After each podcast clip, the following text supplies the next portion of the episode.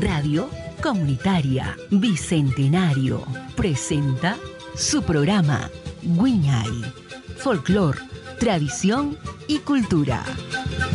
Con ustedes, Guiñay, bajo la conducción de la profesora Thais Ludeña.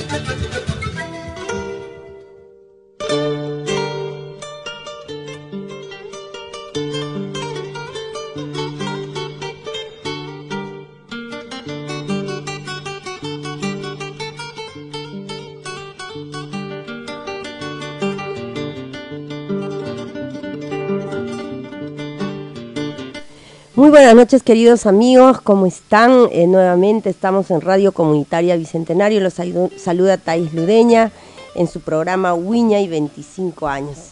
Como siempre, eh, teniendo muchas personalidades, invitados muy cercanos a la, al Centro Cultural eh, que nos han dejado mucha huella y están trascendiendo a través del tiempo y también proyectándose mucho no solo a la comunidad, sino haciendo patria.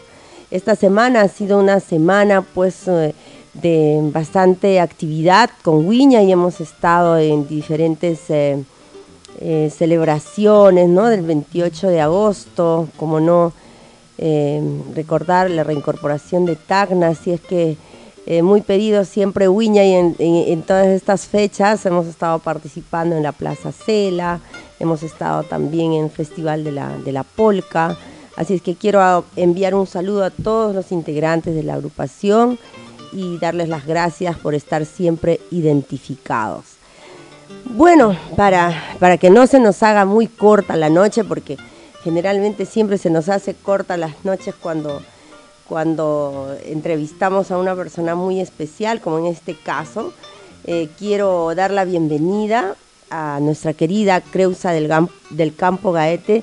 Ella es este, eh, una de nuestras integrantes también en algún momento que estuvo por Guiña y tenemos algunas anécdotas muy importantes con, Creusa y queremos darle la bienvenida para que ella se pueda presentar y, conocer un poco más esta noche de su trabajo profesional, de sus proyectos, del arte, de la poesía, que realmente Em, está dejando huella, porque aquí estoy acompañada justamente de mi hija que es admiradora, que ahí este, siempre está pendiente del Facebook, de este, a mamá, ha estado ahí con tía Ingrid, ahí este, una noche de poesía y todo, entonces creo que eso es muy importante, un referente joven para, para todo el semillero de niños que, que desean también escribir, hacer poesía. Bienvenida, Creusa. Hola, profesora. Para mí es un súper placer compartir este momentito con usted y poder conversar de tantos recuerdos tan lindos, por Dios, de, una etapa maravillosa. No solo mi etapa del colegio, sino lo posterior, ¿no? Y ahí, es donde entra Wiña. Porque para los que no saben y nos escuchan, la profesora Thais ha sido mi maestra desde el colegio. Así. Y luego hemos compartido en, en Wiña y ya grandes, ¿no? Ya cuando yo era estudiante universitaria y bueno, los mejores recuerdos realmente de esas dos etapas y en líneas generales eh, de su presencia en Tacna y en la gestión cultural, en especial en el, en el rubro de la danza, aunque veo que con gusto que se ha ido ampliando, ampliando y creciendo y es maravilloso. Muchas gracias, Creusa. Sí, estamos, eh, bueno, también trabajando todo lo que es la parte de investigación. Creo que es muy importante el aporte de los jóvenes para en este campo, ¿no? La universidad, si bien es cierto, no estamos como grupos culturales, pero hemos podido avanzar un poquito en lo que son talleres extracurriculares y me ha dado la oportunidad de trabajar con los jóvenes todo lo que es aporte de investigación, ¿no? Para al menos de las provincias de Tarata, Candarave. Con Creusa tenemos muchos recuerdos, como ella lo mencionó, hemos estado en el colegio, ella ha conformado el elenco de danzas del, del colegio Humboldt, pero también alguna vez hemos estado, muchas veces hemos estado eh, en las participaciones artísticas de Huiña, y si más no recuerdo, cuando vino Televisión Nacional del Perú, eh, tenemos una, anécdota ahí cuando estuvimos en el paseo cívico, cuando se grabó este con Cecilia Barraza y además recuerdo el Sambo Cabero y creo que era el que decía, tenemos que salir, tenemos que ingresar, tenemos que salir en el programa porque estábamos ahí justamente con, con todos los chicos eh, del, del, INC, lo que era antes el, el INC. Nunca olvido. Nunca te olvido porque te, pusiste a bailar con, el alcalde, porque tenía que las cámaras te tenían que enfocar. hay, hay, este, costumbres que nunca se pierden, profesora. Yo me había olvidado de esa etapa, qué lindo ese momento. O sea, de ese momento, de la etapa no. ¡Wow! Tantos recuerdos. Y que nos, a la prepo, fue una cuestión a la prepo, ¿no? Porque estaba todo tan apretado, venía a grabar, venía a grabar Cecilia Barraza con este programa que salía en Televisión Nacional, que era un programa muy exitoso, ¿no? Y era una gran plataforma para nosotros. Entonces había que actuar rápido, ¿no? yo siempre he pensado eso. Yo creo que las oportunidades están y se dan para los que las buscan y los que están preparados. Eso es fundamental. O sea, uno tiene que estar listo para abordarla, ¿no? De hecho, de hecho, porque yo recuerdo mucho que no nos habían este, aceptado dentro del casting y no sé qué, nos habían pauteado. No nos habían pauteado, entonces dijeron, ¿cómo que no? Entonces ingresamos. sí, me recuerdo que estabas con Mario, con César. No, y a robar cámara, inmediatamente a sacar a bailar a las personalidades importantes y no sabían qué hacer más que enfocarnos. Oh my God, yo necesito tener esas fotos. Yo sé que usted guarda esas fotos. Sí, tengo, yo, tengo. Yo no sé en qué, en qué punto se han, se han eh, traspapelado, porque bueno, yo ya no vivo acá hace tanto tiempo, pero mi mamá las guarda, ¿no? Y, y no he encontrado, porque me, me gustaría, ¿no? Hace poco hablé con Ramón, que, que Ramón era usualmente era mi pareja de baile, ¿no? este, porque por, por, el tamaño, yo era la más grande de todas las chicas, creo, entonces Ramón era el más grande, este Moncho, el popular Monchito, y, siempre bailábamos juntos, ¿no? Pero había momentos en que bailaba con César, bueno, fuimos, íbamos rotando con César Portugal, con Cecita. Con Mario también. Con Mario, sí, qué, qué divertida. Qué divertida esa anécdota, la había olvidado, la había borrado de mi memoria, seguramente por la vergüenza que, que, pasé. Pero en realidad no, ya, yo no, yo no, soy una persona para nada, este, o sea, que no tiene vergüenza de nada. Y teníamos un objetivo y se cumplió el objetivo. Por supuesto. Nosotros este, nos habíamos presentado y estábamos en buen nivel. Lo que pasa que eran temas ya un poco, creo que medio, medio manejados de, de la cabeza por ahí. Pues, pero igual, salimos, estuvimos felices satisfechos. Y también otra de las anécdotas fue que este no muy no muy buenas, pero que estuvimos pues esa época del terremoto de Tacna, estuvimos en Iquique. Ajá, nos escapamos del terremoto. Nos escapamos en sí del terremoto y no no realmente no hemos pasado ese ese tremendo susto, ¿no? Pero mira cuánta delegación, creo que éramos 70 personas que estábamos Grandísimo. Y yo me acuerdo que estábamos vestidos, teníamos una presentación. Estábamos todos vestidos para ir al yo, ajá, sí, y yo me eché a dormir un ratito ya vestida, porque costaba, ¿no? Demoraba vestirse, a pesar de que teníamos ya un expertise, entonces lo hacíamos rápido. Y yo me eché vestida a dormir y de repente comienza a temblar todo y estábamos en un hotel que era bajito, por suerte, no tenía dos pisos, nada, pero estaba como en una cuesta. O sea, se miraba hacia el final el mar, nada más. No se veían casas, se miraba el, fin, el mar. Entonces salimos disparados de los cuartos, nos vimos todas las caras y lo primero que pensamos es, salgamos a la pista. Y salimos a la pista y vimos el mar y yo dije, ay, no, se acabó todo, acá se acabó, se sale el mar, ¿no? Se sale el mar. Pero, pero no, paró, paró, no fue muy largo, ¿no? y cuando llegamos... Para nosotros no Claro, para nosotros no fue un traumático. Fue diferente, sí, porque nunca uno vive tan cerca a un temblor fuerte cerca al mar. Estamos acostumbrados a vivir temblores. Por supuesto, y, y, esa, esa, esa vez me recuerdo que eh, la mayoría quería volver a volver para, para Tacna, decía vámonos para Tacna y salen en las noticias que el terremoto en Tacna era así una psicosis colectiva por la familia, ¿no? Por la familia y de pronto dijimos ya vamos a ir a gestionar, no sé dónde me llevaron ahí cerca a la playa y dijeron no, ¿cómo van a ir? Está, está cerrado todo. Al contrario, más bien es alerta de tsunami. ¡Oh, no! Dios, terrible. Lo, peor a nosotros nos movía era el miedo al mar, ¿no? Porque lo teníamos muy, muy cerca. Estábamos en una zona muy, muy bueno, en, Iquique todo es cerca, ¿no? Y lo habíamos pasado tan bien en ese viaje, nos habíamos divertido tanto, pero bueno, así acabó, ¿no? Acabó de esa manera y cuando regresamos, un, eh, totalmente, un panorama totalmente distinto en Tacna. Distinto, sí, realmente este ha sido bueno una situación fuerte para las personas que estaban acá, para nuestras familias. Nosotros no lo hemos vivido, pero es una de, digamos, de las, no sería anécdotas, pero situaciones que nos han pasado, ¿no? Dentro del ámbito artístico, cuando estuvimos con, con Wiñe. Bueno, recordando un poco con, con Creusa, queremos ahora que nos cuente Creusa un poco, este, y Lucero justamente decía que quería hacerle una pregunta primero que ella, porque siempre está pendiente, porque le he hablado mucho, le he hablado mucho porque a ella también le gusta un poco escribir. A ver, Lucero, tenías una pregunta, a ver, para Creusa. A ver, acá. Ahí al micro.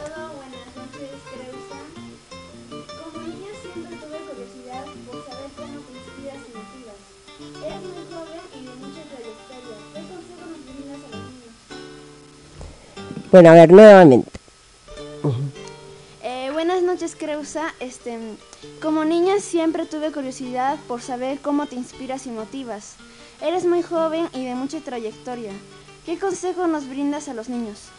Ah, a ver, ¿cómo me inspiro y me motivo? Qué, qué, qué, loco, ¿no? Porque mientras subía, vine caminando desde mi casa, porque tan, realmente hay dos kilómetros entre mi casa y, y, la radio, y para mí es mucho mejor, cien mil veces mejor caminar, ¿no?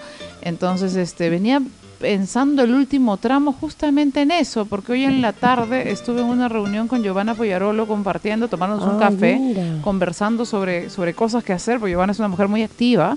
Em, con, y, evidentemente me siento identificada por múltiples razones. La primera porque escribe poesía y es mi, mi, ejemplo, siempre ha sido una inspiración. Segundo porque es una mujer muy activa y me siento también identificada desde ese punto de vista. Pero estábamos hablando de, de su último libro, ¿no? Y mm, eh, su último libro se llama Matusalén, por cierto, lo recomiendo, recomiendo que lo lean. Está muy bueno y es, es, una serie de relatos que hablan sobre envejecer siendo mujer, ¿no? Entonces, cómo uno puede, cómo uno puede eh, abordar la vejez eh, y, tratarla, verla y hasta reírse de ella, ¿no? Y Giovanna, yo le decía que la gente piensa que ella ha creado Matusalén a partir de, de, de, una depresión tal vez. Y Giovanna me decía, la gente no se da cuenta de que yo me río de, de, lo que está pasando. Entonces yo pensaba ahora mientras caminaba, Giovanna me dejó pensando que muchas de, las de las cosas que uno vive, tiene que procesarlas y, y, luego cuando las suelta, es que recién puede escribir sobre ellas. Hay, hay varias formas. Cuando yo era chiquita, ¿a qué viene todo esto? Cuando yo era chiquita yo yo sentía alegría e inmediatamente escribía, sentía tristeza e inmediatamente escribía. Eso era algo natural para mí. Eh, pero, pero la, definitivamente la tristeza, cuando sentía tristeza era mucho más, o sea, mucho más mi necesidad por escribir. Ahora no, yo creo que ahora proceso las cosas a estas alturas de mi vida, cuando las sentí y las, y las pasé, recién puedo volver con una claridad, con, con una calma escribir sobre ellas, ¿no? Antes, cuando yo era pequeña como tú, em, eh, me sentía mal y, por alguna cosa, por cualquier cosa, y las escribí, trataba de escribirlas, ¿no?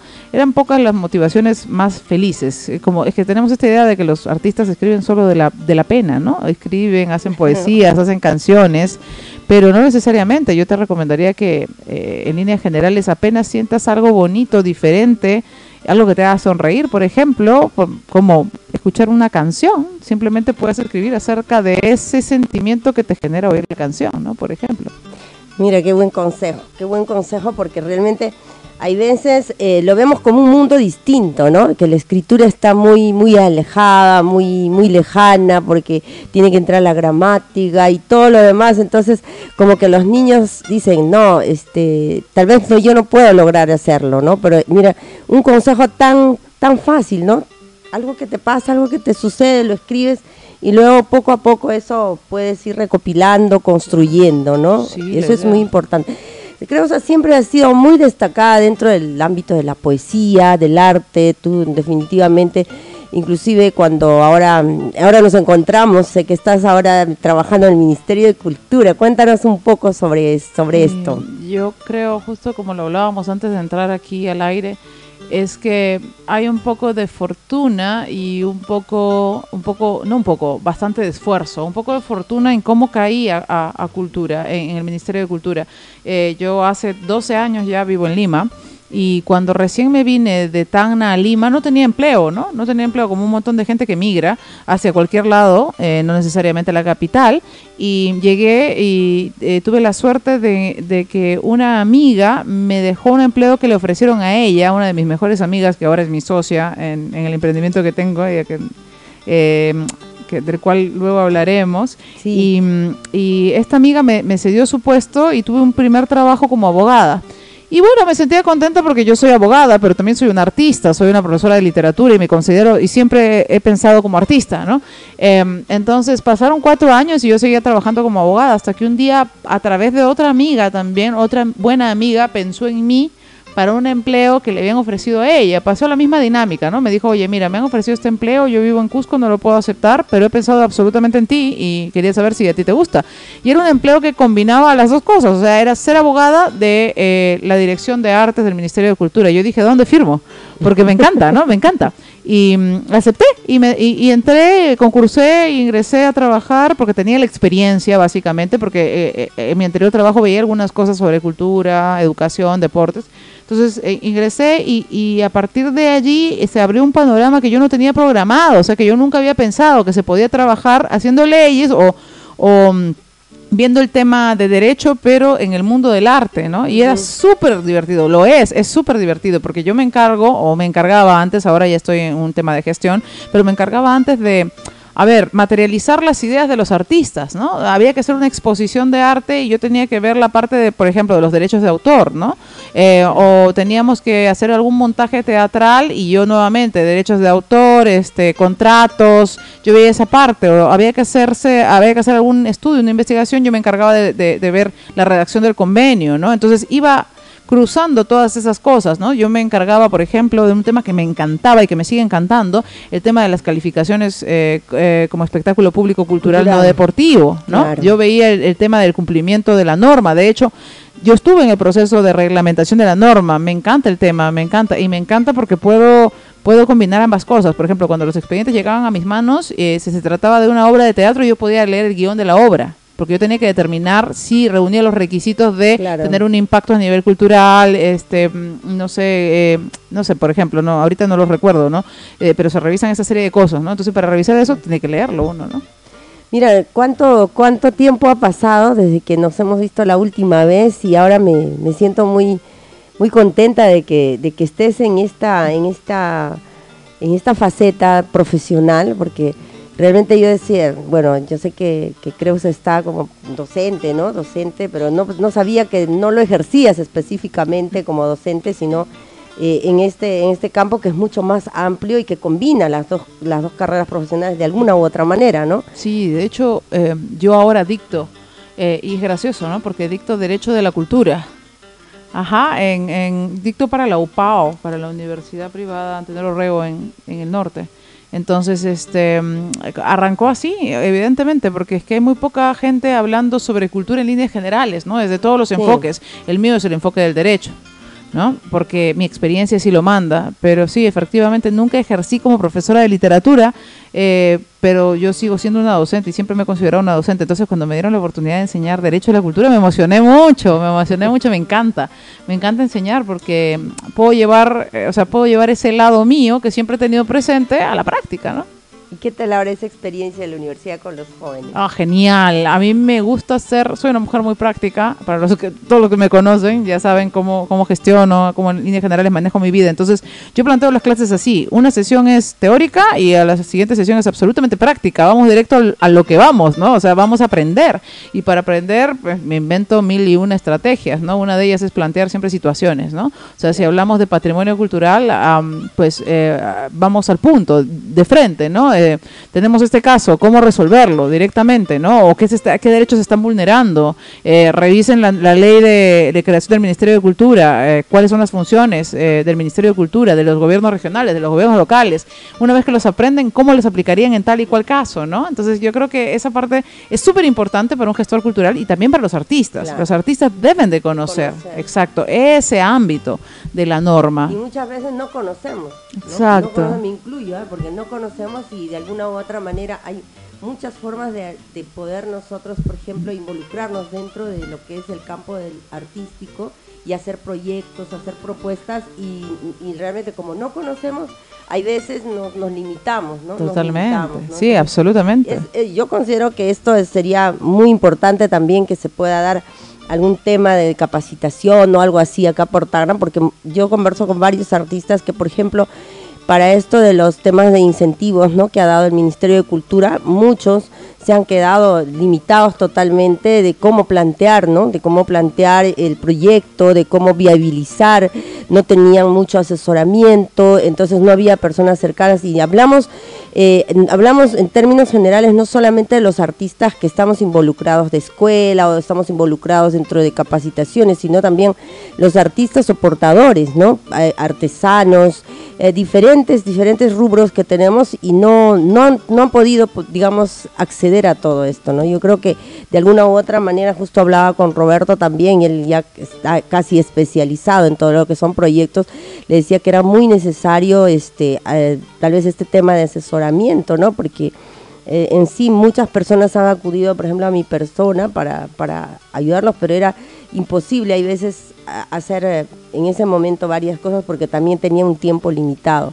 Me, me parece excelente, este, Creusa, que, que tú estés eh, aplicando esto de la, de la docencia porque ahí este, me imagino que tus alumnos pues con una profesora como tú deben estar ya totalmente capacitados para poder salir y, y, plantear y ayudar y aportar también ¿no? todo esto hacia la, hacia la comunidad y hacia la comunidad de los artistas, ¿no? que de alguna u otra manera necesitamos bastante de esto. Otro, otro de los temas estábamos hablando justamente con, Lucero, porque generalmente por, por el tema que yo estoy en el Consejo Internacional de Festivales de Folclore, estoy un poco metida ahí de, de la CIOF, eh, bueno, lo involucraba a ella y conversamos, hay veces con personas que están en un lado, en otro lado de, Europa, así, ¿no? Y me decía, mamá, creo que has viajado a Europa, me dice, y justo tenía una pregunta, porque tú tienes una, una, no anécdota, se podría decir, un tema pendiente por ahí en Europa. Bueno, tengo varios en Europa. ¿Tú o yo? Porque yo tengo varios temas pendientes. Ahí ella quería preguntar. Eh, cuéntanos un poco sobre tu viaje a Granada en Europa. A Granada, wow. Eh, esa fue la primera vez que fui a Europa. Ah, pues para mí fue maravilloso porque eh, es, es, el lugar, ah, es un lugar que encierra un choque cultural no solo significativo, sino que marca nuestra, o sea, tiene un impacto en nosotros también, ¿no? todo lo todo lo árabe, lo moro que llega de la mano de España a Perú también y tiene una repercusión grandísima a nivel cultural en todo lo que hoy consumimos y lo que ha sido parte de nuestra historia, ¿no? Está la pintura, la religión, tantas cosas, ¿no? Que llegan. Eh, para mí fue eh, hermoso, bonito, una ciudad maravillosa, ¿no? Andalucía, y solo conozco Granada, la verdad que no he podido tener la oportunidad de ir nuevamente.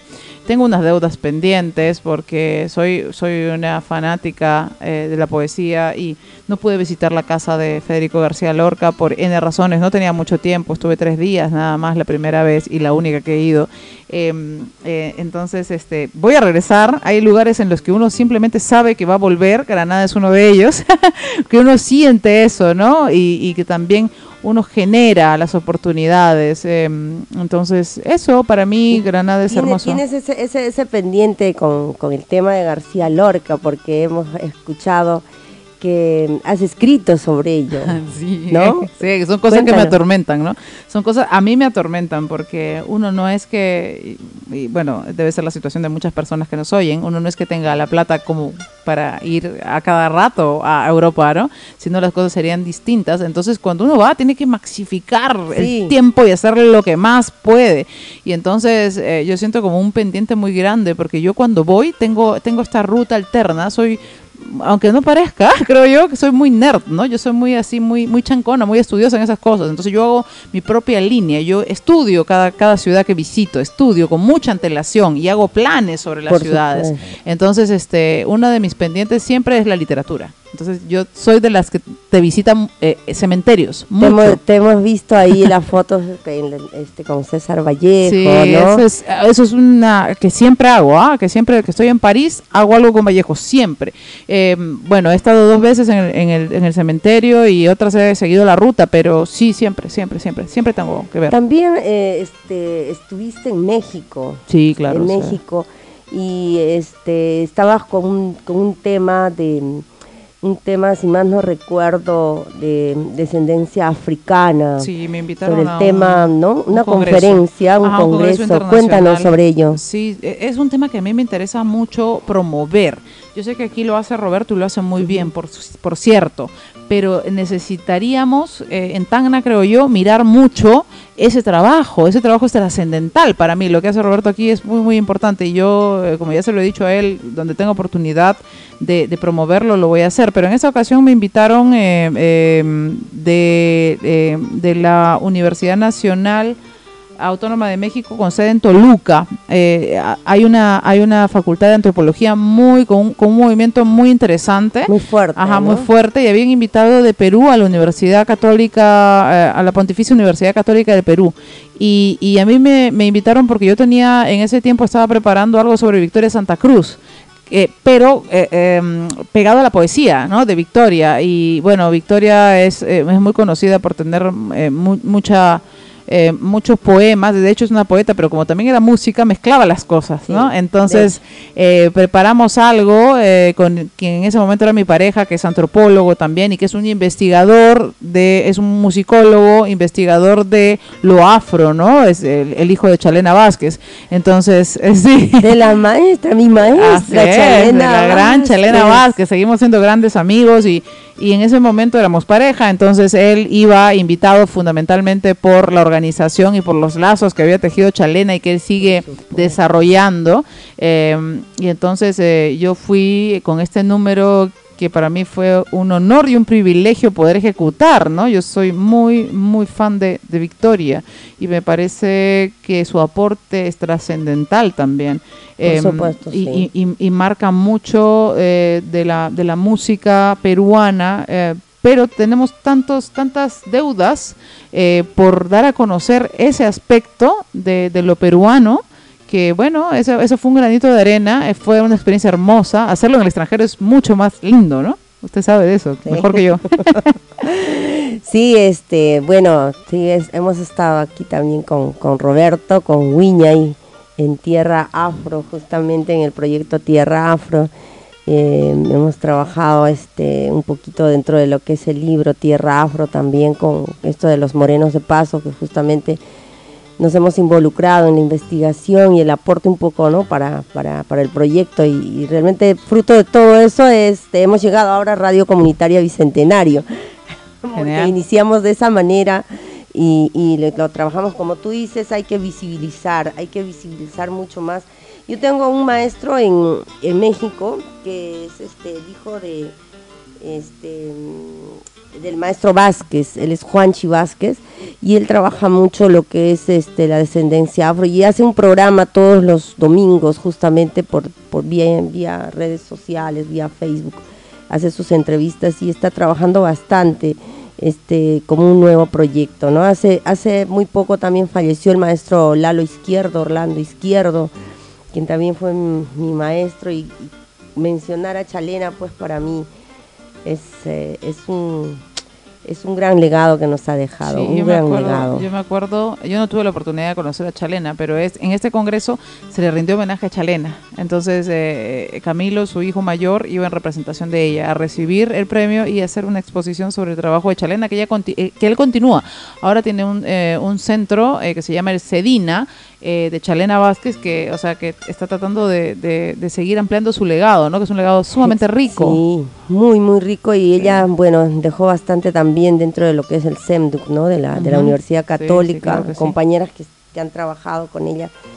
Y si bien es cierto, recuerdo el año 2016 que regresé justamente de Italia, tuve la oportunidad de verla a Chalena por última vez y dejándome un grato recuerdo. Creo que Camilo no estaba ahí, estaba su otro hermano que, que bueno, me, me dio la oportunidad de verla y, despedirme de ella, ¿no? Sin saber también que, que después de poco tiempo ya, ya nos iba a dejar, pero eh, realmente lo que lo que deja un maestro, ¿no? Lo Ah, que el deja un cariño, maestro. el cariño que sí. deja, eh, bueno, eh, nosotros no lo sabemos eh, en el momento, pero usted debe ser experta en eso. Luego cuando aprecia, cuando te encuentras con tus alumnos y, y sientes lo que fuiste para ellos, es lo más, lo más reconfortante que existe para Sí. mí. ¿eh? Yo recuerdo que ella le gustaba escuchar mucho la música yacuchana y este, le habían puesto la música yacuchana y estaba en su habitación y yo le dije, le hablé pues no en quechua, le dije, creo que ya me voy a, ya no voy a hablar quechua ya y ella se impulsó bastante y me dijo, nunca dejes de hablar el, de hablar el quechua porque ella estaba haciendo un trabajo de investigación sobre los... eh, las antaras de Ayacucho en Luricocha, ¿no? Entonces, este, había viajado, creo que dos años antes de, lo que ella nos dejara, o un año antes, y, y yo me involucré porque yo soy de esa zona, ¿no? Y estaba muy contenta, todo, y inclusive me mandó un, un compañero, ¿no? Un amigo que estaba haciendo también investigación. Mira, ¿cómo es el destino? ¿Cuántas personas que nos encontramos en, En el común. camino? De, en común, en común. Sí, es gracioso Sí. porque eh, lo, lo último, bueno, a- al, al margen de lo de, de- o sea, como yo, yo aprendí mucho también en el camino, ¿no? De Chalena, yo, yo no la conocía y es una, una- algo que, que me hace sentir vergüenza, pero nunca es tarde para aprender de la grandeza de una mujer como esa, que ha, ha dejado un legado tan grande, tan grande, la primera mujer musicóloga en ganar el premio Casa de las Américas. Sí, realmente es un hito, lujo. ¿no? Ella es estuvo hito. aquí, estuvo aquí, en, tra- la traje a Tacna, inclusive le traje a Alto de la Alianza, ¿eh? Alto de la Alianza, y ella estaba muy feliz y recuerdo que con los chicos trabajamos este sobre los carnavales de Tacna, ¿no? Y yo en la noche les pregunté, chicos, ¿dónde quieren ir? Y Chalena dijo, ¿dónde está el alferado? Así que sí. se fueron todos donde el alferado para poder aprender un poco más del carnaval de Tacna. Bueno, sabemos, este, Creusa, que pues bueno, en- como tú ya lo mencionaste, que has tenido un- un siempre un recorrido viajando a distintos lugares, representándonos también dentro de tu capacidad, tu conocimiento cultural. Y este, para, para, para tal vez eh, seguir conversando, vamos a tener un tema musical. No sé si la parte eh, Doris ya lo tiene listo para, para tener el tema musical. Bueno, vamos a seguir conversando con Creusa entonces, luego tenemos el tema musical. Creusa, y cuéntanos ahora este, en cuanto a la poesía. Eh, sabemos que has tenido un evento justamente que te invitaron junto a Ingrid, a todos ellos en la Casa Basadre. Eh, me parece que has estado este, em, junto a cuatro, cuatro exponentes. Con tres compañeras, Con tres, sí, ¿no? con tres compañeras poetas, con Ingrid Caferata, Luz Guaita y Mariana Espesúa. Sí, para mí las mejores. Mariana, claro. Ah, Mariana. yo soy, ah, yo, yo soy muy, muy fan, ella lo sabe, para mí Mariana es la mejor poeta que hace haciendo poesía aquí en Tacna, definitivamente y sin lugar a dudas, con el cariño que le tengo a mis amigas, a las que considero buenísimas también en su ámbito, eh, eh, o sea, haciendo poesía, Luz también, mi respeto, soy fan de, de las tres, Ingrid ni qué decir, tiene una trayectoria, ¿no? Soy fan de las tres, pero, me- eh, o sea, eh, yo creo desde, desde mi lado, desde mi punto de vista de literata, de profesora de literatura, que Mariana hace, hace algo, pues, eh, que me encantaría, o sea, que yo, donde puedo, eh, siempre lo digo, ¿no? Para mí Mariana es la mejor ahorita, en este Claro. momento. A mí me, me gustó este, que se visibilizara un poco más esto, ¿no? Porque de alguna u otra manera eh, a Mariana la conocemos, pero no, no, había, no había conocido mucho más en el aspecto de, de- de la poesía ella. ¿No? Yo eh, sé, muy bien que es el movimiento, ella siempre muy aguerrida, siempre sí. está, ¿no? Dentro de, lo, del- de la parte social y todo eso, pero no la había, no la había conocido tanto dentro de la poesía, porque justamente estaba, eh, hicieron una- unas pequeñas transmisiones y comencé un poco a, a- a visibilizar muy ¿no? su trabajo. Y, y si tú me lo me dices y recomiendas, pues definitivamente yo creo que hay que potencializar eso, ¿no? Ahora Obvio, es conocida a nivel nacional, Mariana, tiene una trayectoria a nivel nacional, ya un, un, un puesto ganado en la escena, a pesar de su juventud, a pesar de que era la más chiquita de nosotras cuatro. Pero sí, yo fan, fan me declaro. También ha sido reconocida por la municipalidad de Creusa, en, ¿no? En el año...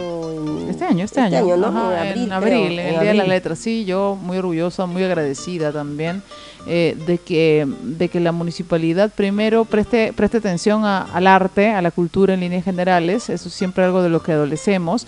Y segundo, que me puedan, que me puedan convocar. Yo en realidad, eh, usted lo sabe, profesora, eh, si bien es cierto, leo mucho poesía, no he estado escribiendo, o sea, no publico nada, no publico nada desde hace muchos años. Hago cosas, sí, por supuesto, y, y prueba de ello es que todo lo que he presentado en este último recital, todo es nuevo, nada, nada es de lo pasado, no, no existe esa posibilidad porque creo que uno tiene que ir evolucionando, pero no publico hace mucho tiempo, entonces que me, de todas maneras me consideren relevante en el ámbito, a mí me, de todas maneras me, muy me, hace, me hace sentir contenta. Eh, y, agradecidísima y cuando me lo plantearon eh, por supuesto que acepté no feliz qué mejor que, que mi, en mi propia casa no Sí, Creusa, Creusa está en todo, está en todo, porque realmente a veces la veo en Lima, la veo aquí, por eso al preguntarle para la entrevista decía, ¿estás en Lima? ¿Estás en Tacna? No sabía dónde estaba, pero por supuesto estaba en Tacna porque justamente por estas fechas siempre está ella, porque, bueno, también debo reconocer este el trabajo que, eh, que ha hecho bastante tu papá, ¿no? El, don Antonio, ¿no? Una familia siempre bien unida, bien sólida y de alguna u otra manera este, hemos compartido muchas veces pues estando en el colegio también, ¿no? Del colegio Humboldt, de ahí ya no, ya no hemos tenido tampoco mucho, mucha relación, pero siempre ellos se reúnen por el 28 de agosto, aunque creo que Alessandro no estaba ahora. sí no sí estuvo sí estuvo ah, mira, mira, ve, no, no dejan aquí. de estar acá. Eh, sí, de casualidad coincidimos, eh, no siempre pasa, pero bueno, yo básicamente vengo porque mis proyectos culturales los ejecuto acá, ¿no? O sea, yo, mi, mi- mis proyectos personales de Creusa del Campo, a, a la margen de mi trabajo, ¿no? Eh, que esta, en esta ocasión también me, me trajo a Tacna, pero mis proyectos culturales siempre van a ser en beneficio de mi tierra, ¿no? Mientras me den las fuerzas hasta donde yo pueda, siempre va a ser Tacna primero y el resto después, ¿no? Entonces, eso es lo que me motiva a ir y venir, ¿no? Porque tengo un- una programación que yo misma ejecuto, como este, proyectos como este de, de la poesía, ¿no? Que se llamó La Voz de Ellas, La voz de que fue algo que, que quise hacer y, y así vamos, va, va surgiendo las oportunidades y las va tomando, se les va dando forma y vengo pues muy a menudo, eso me hace venir. Claro. Vamos a tener un tema musical y luego este justamente de Susana Vaca para, para amenizar esta noche de entrevista. Y luego retornamos con la entrevista de Creusa ya con un emprendimiento que hemos visto que también tenemos que repotenciarlo a través de los medios y hacer que esto pueda tener mayor acogida. Así es que adelante con, la, con el tema musical.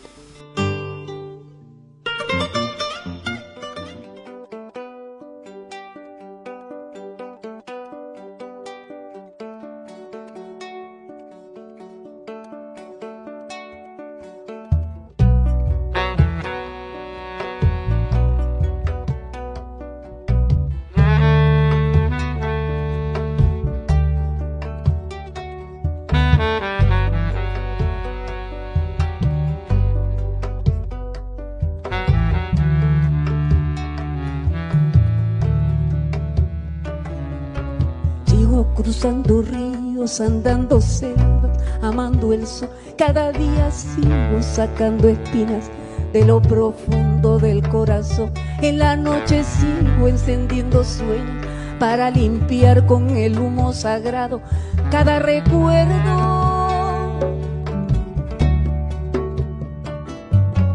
Cuando escribo tu nombre en la arena blanca con fondo azul, cuando miro al cielo en la forma cruel de una nube gris aparezcas tú. Una tarde subo una alta loma, mire el pasado, sabrás que no te he olvidado. Yo te llevo dentro hasta la raíz y por más que crezca vas a estar aquí. Aunque yo me oculte tras la montaña, y encuentre un campo lleno de caña, no habrá manera, mi rayo de luna, que tú te vayas.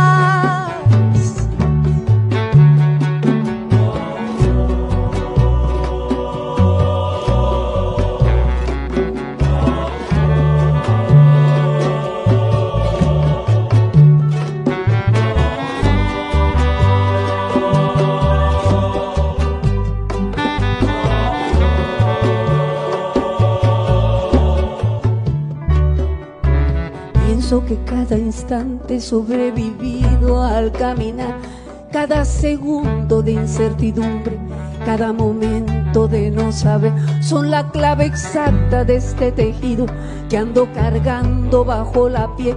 Así te protejo, aquí sigues dentro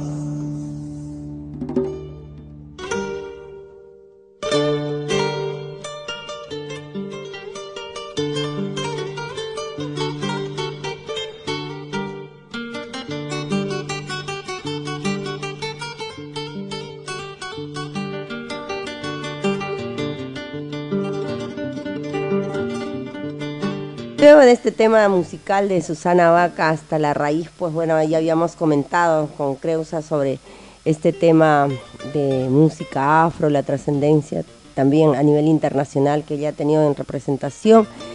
Queremos ahora conversar con Creusa de su emprendimiento, porque Creusa es imparable, está en todo, en todo, en todo ámbito. Así es que, Creusa, cuéntanos sobre tu emprendimiento que se ve muy interesante. Yo estaba así, polka, polka. Polka, polka. Polka, sí, polka, con K, con K, sí, como, como el baile, en realidad, sale de ahí, ¿no? La, idea nace de, de, de, de, linkearlo, creo yo, de hermanarlo con, nuestra raíz. Yo, este emprendimiento, somos dos personas en este emprendimiento. Eh, mi mejor amiga desde la niñez, eh, que es tan niña, y yo. Entonces, buscábamos, eh, si bien es cierto, pensamos trabajar a nivel nacional, queríamos arrancar con Tacna y queríamos que el nombre tuviera una relación con Tacna, ¿no? que fuera palpable. Entonces, transitamos por un montón de nombres hasta que llegamos a Polka y lo sonó súper lindo y nos hizo recordar a casa, por supuesto. Entonces dijimos, vamos con Polka. Eso, eso tiene que ser, ¿no? Somos, eso somos nosotras, dos tan niñas en Lima ahora. Y pero, ¿qué tal, qué tal la acogida? Bien, contentas. Eh, la verdad, eh, por motivos laborales no hemos podido estar antes, pero ya llegamos para quedarnos, ¿no? Entonces, eh, esto, como les decía hoy en la mañana, unos chicos que me llamaron de la universidad privada para entrevistarme sobre el emprendimiento, les comentaba que esto surge a raíz de un par de necesidades. La primera es que eh, Patricia y yo, siendo tan niñas que vivimos en Lima, necesitábamos recordar a Tacna o sea, tener presente a Tacna en lo que hacemos, en todo lo que hacemos. Y qué mejor manera que ponerlo en la ropa, porque la ropa es algo que uno puede llevar consigo a donde sea. Sí. ¿No es cierto? No es como, no sé, este, tienes un cuadro, el cuadro de Tacna lo tienes en tu casa, pero no lo puedes llevar al trabajo, no lo puedes poner en la cartera. En cambio, si te pones un polo o si luces una polera, pues puedes hacer eso, ¿no? Puedes salir Sí, a la pues. calle demostrando quién eres. Yo soy Parte una tacneña. ¿no? Exacto. Hablamos de identidad, jugamos mucho con la identidad. Entonces, tenemos esta necesidad de representar quiénes somos, hacia dónde vamos, cómo vivimos. Nosotros somos tan niñas y, y- y nuestro pensamiento este, básicamente inicia aquí y la manera en la que vemos la vida es como gente de regiones que vive en Lima, pero que sigue eh, añorando su tierra, ¿no? Entonces, esa, era, esa fue la primera necesidad, cargar con nosotros nuestra identidad. Y la segunda fue, las dos somos mujeres muy, muy viajeras. Las dos hemos tenido la suerte de recorrer muchos lugares del mundo. Entonces, eh, cuando tú vas a un lugar en el extranjero, eh, por ejemplo, hablamos de Granada, ¿no? Vas a Granada, hay mil recuerdos. Uno se puede llevar todo, aretes, este, anillos, eh, em, polos, eh, casacas, todo, hasta zapatos, todo, todo, cuadros, todo. En cambio, cuando uno viene a Tacna, ¿hay algún lugar que venda souvenirs de Tacna? No, no hay. Entonces, hay cositas, cositas, ¿no? Entonces, nosotros, eso también para nosotros es una necesidad que nosotros queremos cubrir. Entonces encontramos dos cosas que nos movilizaban, hagamos cosas para Tacna, y así como Tacna, salvo Cusco, todo el resto de regiones, y Arequipa quizás, todo el resto de regiones del Perú carece de elementos, eh, que, eh, de recuerdos, estos llamados souvenirs, ¿no? Carece, o sea, el extranjero llega y todo, o sea, uno va a Lima y, y compra cosas de Cusco. ¿Por qué? Porque en Lima no hay, siendo la capital, o sea, no hay polos que digan Lima, que no sé, que pongan, eh, por ejemplo, ¿no? La, la Costa Verde, no sé, por decir, el centro histórico en las imágenes de los polos, ¿no? Este, no, no hay, no sé, posavasos, muy pocos, ¿no? De Miraflores, eh, qué sé yo, de, de algún otro lugar, ¿no? ¿Qué- en, en qué tipo de, de prendas estás, eh, están ustedes trabajando? Por ejemplo, he visto polos, Ajá. poleras, Hemos tazas también, me sí. parece, tazas. Hemos arrancado con polos, poleras, con capucha, sin capucha y tazas. Pero vamos a ampliar, la idea es hacer rompecabezas, eh, posavasos y figuras, muñecos, ¿no?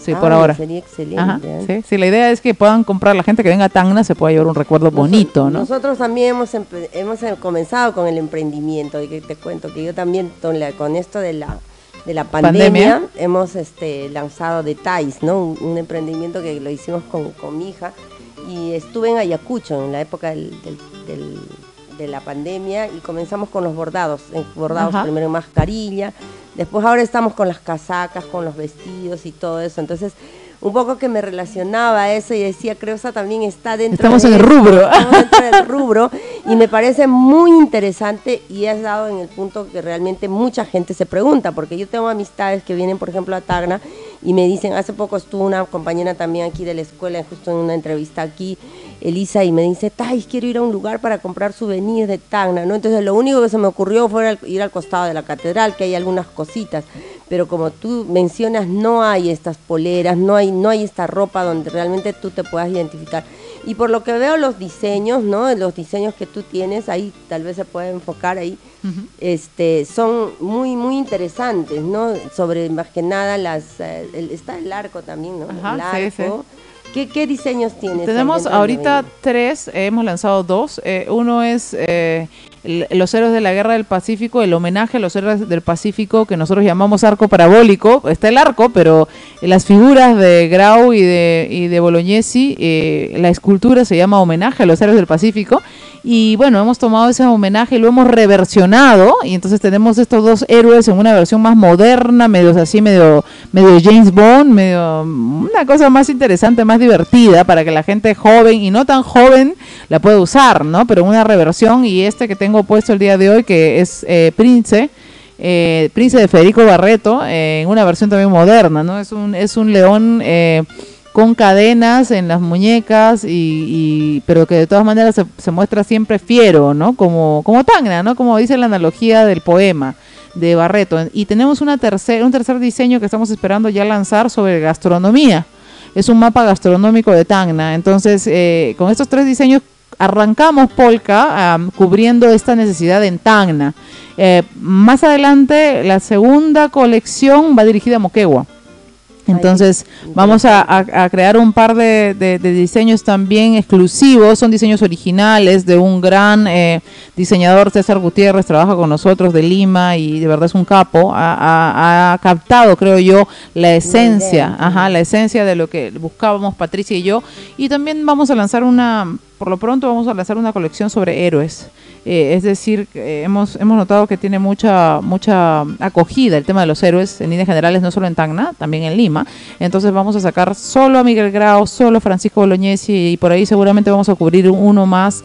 Eh, creería yo que va a ser eh, Quiñones, José Quiñones, porque necesitamos alguien de la FAB también, ¿no? No hay que perder representatividad, entonces ahí vamos trabajando en eso. Te felicito realmente, Creusa, porque este emprendimiento, como te dije, marca un punto de identidad y que es muy necesario, muy necesario actualmente, porque eh, de verdad me estaba preguntando, me estaba preguntando eh, cuando vi, bueno, estuve repasando ahí un poquito de, tu, de, tu, de tus redes sociales y dije, bueno, eh, de Creo sabemos de la poesía, sabemos de, su trabajo literario, ahora de tu trabajo en sí profesional, pero qué bueno este emprendimiento porque es algo tan necesario para, no solamente para acá, para Tacna, ¿no? sino para los del club de club de Tacna creo que están allá en Lima, ¿no? he, visto que también están muy activos últimamente y que de alguna manera también, por ejemplo, conozco a la, ingeniera Elizabeth Alarcón que está con la casona tagneña, le está yendo muy bien y qué, qué importante para poder lanzarlo, pues ya me imagino que están ahorita en Lima, ya me imagino también este lo, se, masificará un poco más, ¿no? Sí, pero ahora es solo virtual la venta. Tenemos algunos puntos físicos acá en Tacna, por ejemplo, hemos estado en Club La Arboleda y ahora tenemos las tazas en la cafetería, en la panadería Rochetti, en el ah, local de Deustua que bueno, eh, va perfecto, ¿no? O sea, que si uno quiere comprar un, un souvenir de Tacna, eh, dejando de lado que ya pasaron las fiestas, todavía estamos, tenemos unos días más, pero si uno quiere llevarse un souvenir, una tacita hermosa con un diseño de Tacna que le recuerde a su paso, su visita por Tacna, o simplemente si quiere llevarse algo a su casa, que le recuerde todos los días de dónde nació y de dónde es, eh, lo puede adquirir en Rochetti, ¿no? Bueno, para todos nuestros amigos que siempre escuchan Radio Comunitaria Bicentenario, ya saben dónde está este emprendimiento, ¿no? Está ahí en la, en, Deusto, me dices, ¿no? en el local de Deusto. Deusto, en, el local de Deusto, Rochetti, y bueno, cualquiera, ¿nos puedes permitir tu número o por dónde están vendiendo la, alguna tienda, algún Facebook? Ajá, tenemos, estamos en todas las redes, menos en Twitter, estamos en Instagram, en Facebook y en TikTok como Polka. Eh, polka con K punto artículos.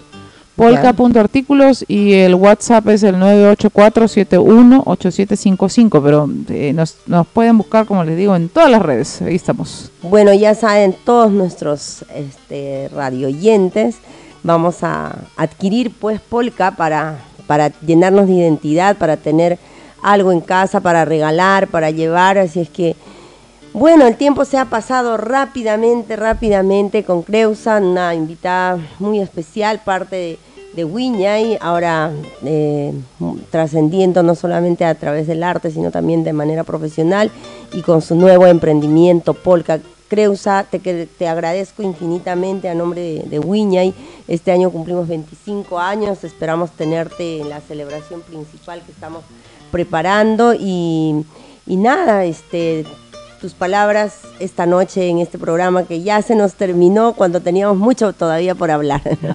Sí, verdad, el tiempo se pasa volando cuando uno conversa con los amigos. Y bueno, yo feliz, feliz eh, de, como lo dije al comienzo, eh, de haber pertenecido a Wiña y muy orgullosa. Han sido momentos muy lindos que siempre recuerdo con el mayor de los cariños eh, a los amigos los viajes, las experiencias, ¿no? Uno aprende de todo eso. Y hoy por hoy sirve, ¿no? Uno sin querer, o sea, uno no se daba cuenta, pero ahí estábamos haciendo, bueno, usted siempre ha sido gestión cultural, ha hecho gestión cultural, pero nosotros también lo hacíamos, ¿no? ¿Y por qué? Porque siempre hemos sido autosostenibles y entonces buscábamos las maneras, ¿no? Justo hablábamos de eso, buscábamos los métodos. Y bueno, eso le va enseñando a uno a hacer camino en, este ámbito que eh, en el que trabajamos, que es la cultura, ¿no? Eh, muy orgullosa, muy orgullosa de esa etapa siempre. creo que todo, todo lo vivido suma para, para la persona que soy hoy y, cómo entiendo el, el arte y la cultura principalmente. Muchas gracias, Creusa, gracias por esta noche de, de aprendizaje, de, de, tanta amistad y de tanta proyección también, porque Creusa es una joven, joven profesional que, como anteriormente lo mencioné, inspira mucho cuando ella este, presenta sus trabajos, ¿no? Y eso es muy, muy, muy interesante para toda nuestra comunidad tagneña y también a nivel nacional. Queremos dar las gracias a Radio Comunitaria Bicentenario y Wiña y 25 años. Este programa se despide hasta, hasta nuestra próxima edición. Thais Ludeña, muchas gracias.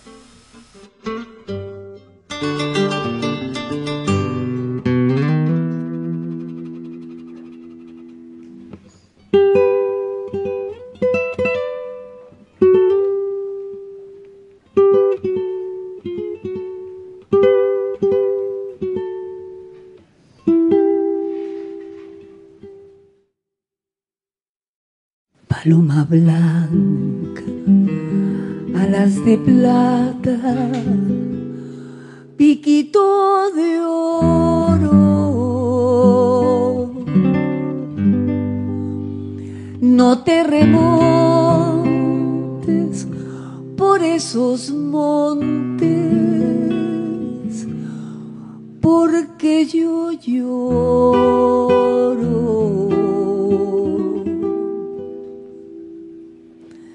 Si entre las aves hubieran jueces que castigaran, te presentara por verte presa. Paloma blanca, si eres ingrata, no más regreses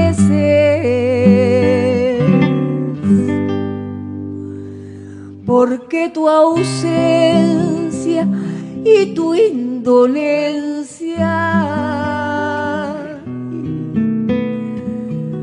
me mata.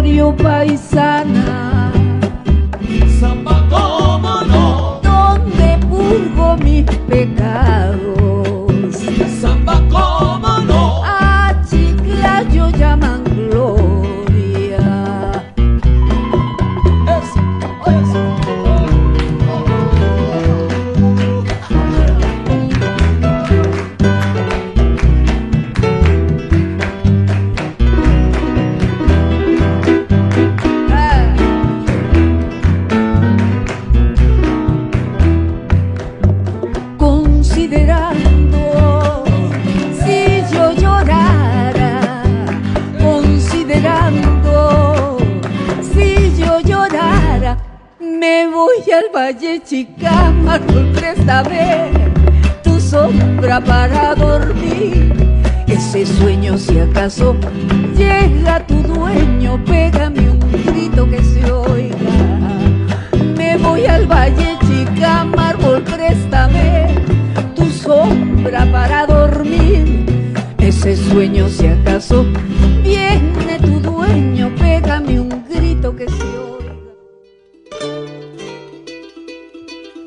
Radio Comunitaria Bicentenario presentó su programa Guiñay, Folklore, Tradición y Cultura.